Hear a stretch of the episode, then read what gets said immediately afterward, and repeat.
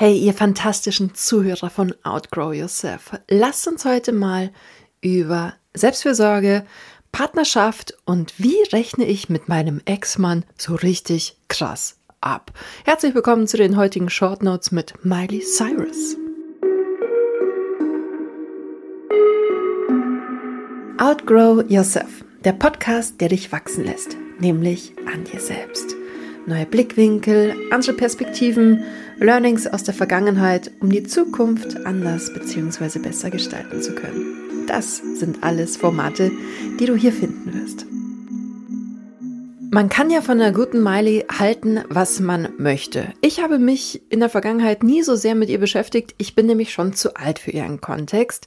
Beziehungsweise, so stimmt es jetzt auch nicht, aber als einfach ihre Karriere losgegangen ist, als Hannah Montana bei Walt Disney, ja, da war ich halt zu alt und fand das einfach kindisch und war viel mehr in der Rock- und Heavy-Szene unterwegs.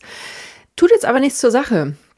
Miley hat letzte Woche mit ihrem Ex-Mann ordentlich abgerechnet und das auch irgendwo hoffentlich zurecht. Man darf bei dem Ganzen nicht vergessen, es gibt immer zwei Seiten, aber hm, wenn man theoretisch, und das sind Gerüchte, 14 Mal betrogen wird, machen wir mal 50 Prozent weg, siebenmal betrogen wird, das dann anscheinend auch mit einer sehr schlechten Kommunikation, weil Betrügen ist ja nicht immer unbedingt Betrügen.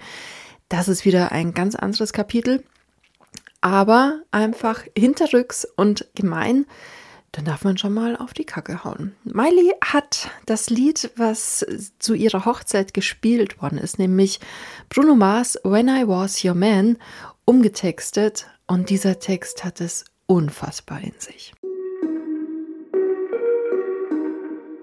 Die Quintessenz von dem Ganzen ist nämlich, dass man sich genauso ohne einen Mann sich Blumen kaufen kann, seinen Namen selbst in den Sand schreibt, mit sich selbst für Stunden quatschen kann und vor allem Dinge sagen, die der andere nicht verstanden hat. Man kann alleine zum Tanzen gehen, beziehungsweise mit sich selbst.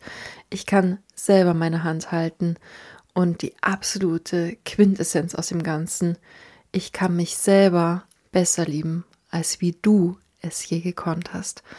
Und das ist so ein unfassbarer Prozess und ich behaupte auch, dass so ein Prozess erst im Lauf des Alters kommen kann. Wir hatten ja erst darüber gesprochen, was man seinem 16-jährigen Ich raten soll. Und ich habe ja da auch einiges an Diebesdingen mitgesagt.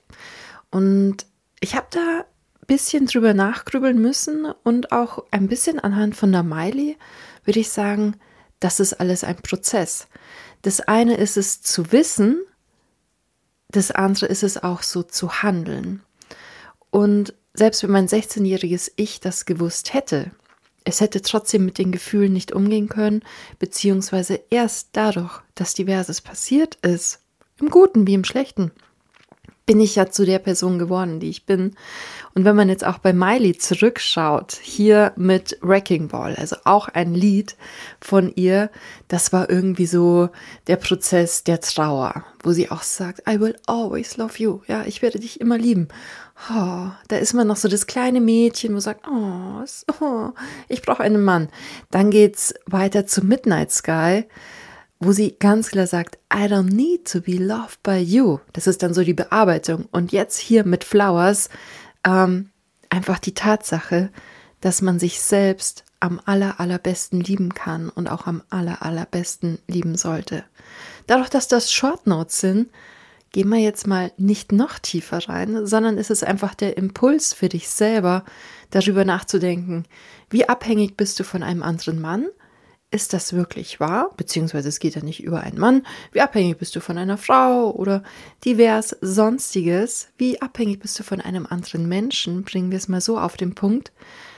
Tut dir das gut? Was wäre, wenn dieser Mensch nicht mehr da wäre?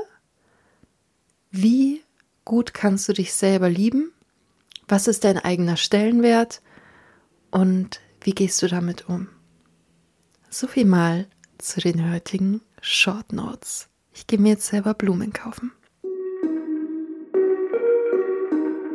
Okay, okay, ich habe mir jetzt Blumen gekauft und dann gemerkt, ey, ich bin doch noch überhaupt nicht so ganz fertig, denn wir haben einerseits ansatzweise über das Lied geredet, aber nicht über das Video. Und das Video beinhaltet so viele Easter Eggs, also versteckte Botschaften, dass man sich nur denkt, pau, pau, pau, pau, pau, Miley, hast du nicht gemacht. Und da würde es mich auch wirklich interessieren, ob sie sich das so ausgedacht hat. Wobei muss sie ja fast, ein Regisseur hat jetzt nicht das Hintergrundwissen da dazu. Also, zuallererst, es wurde in dem Haus gedreht, wo sie betrogen wurde. Ich habe dazu ein paar Fragen. A, war das nicht das Haus, wo sie gemeinsam gelebt haben? Lebt er da jetzt alleine? Und sie hat gesagt, hey, darf ich da ein Musikvideo drehen? Hatten die einfach eine Zweitvilla? Hat er eine Betrügenvilla? Ähm, ich habe Fragen. Aber Fakt ist, in dem Haus, wo der ganze Schlamassel angefangen hat. Oder vielleicht das i-Tüpfchen des Schlamassels. Denn Betrügen natürlich nicht schön, aber ich glaube, ein paar mehr Dinge haben dazu geführt, dass es zu dieser ja, Spitze des Eisbergs gekommen ist.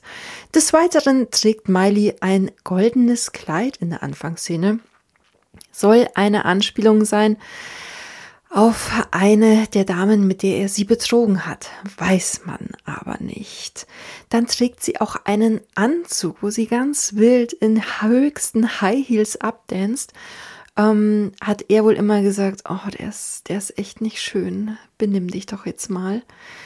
Gibt es auch eine Szene, wo gerade übelst durch das Internet äh, wabert. Sie sind auf irgendeinem Event und es ist halt so die Fotowand und sie leckt ihm so total keck über seinen Anzug und er ist dann so ganz so, oh bitte, benimm dich noch mal. Also es war anscheinend auch, dass sie ihm immer so Touch too much war, aber gleichzeitig ist es einfach witzig und süß. Und sie ist danach dann aber ganz, hm, jetzt lasse ich mich aber selber fotografieren. Also in diesem kurzen Video, wo da immer mal wieder bei TikTok oder bei Instagram mitkommt in diesem ganzen Kontext. Was gibt es noch für versteckte Easter Eggs? Am scheinend haben die beiden sehr gern Pilates oder Sport zusammen gemacht. Da gibt es dann auch noch eine Szene, wo sie nachstellt, ähm, das hat er wohl mal gemacht, ähm, so mit Gymbändern und so vor sich hingekrabbel. Das bringt sie noch mit ein. Und wahrscheinlich gibt es noch viel, viel mehr Easter Eggs, von denen wir aber nichts wissen, was aber ein wunderbarer Seitenhieb ist. Denn jetzt zum Abschluss kommt noch der beste Seitenhieb. Sie hat das Ganze das Lied plus das Video, weil das eine gehört zusammen mit dem anderen, an seinem Geburtstag veröffentlicht. Wow, das ist mal Revanche vom Feinsten.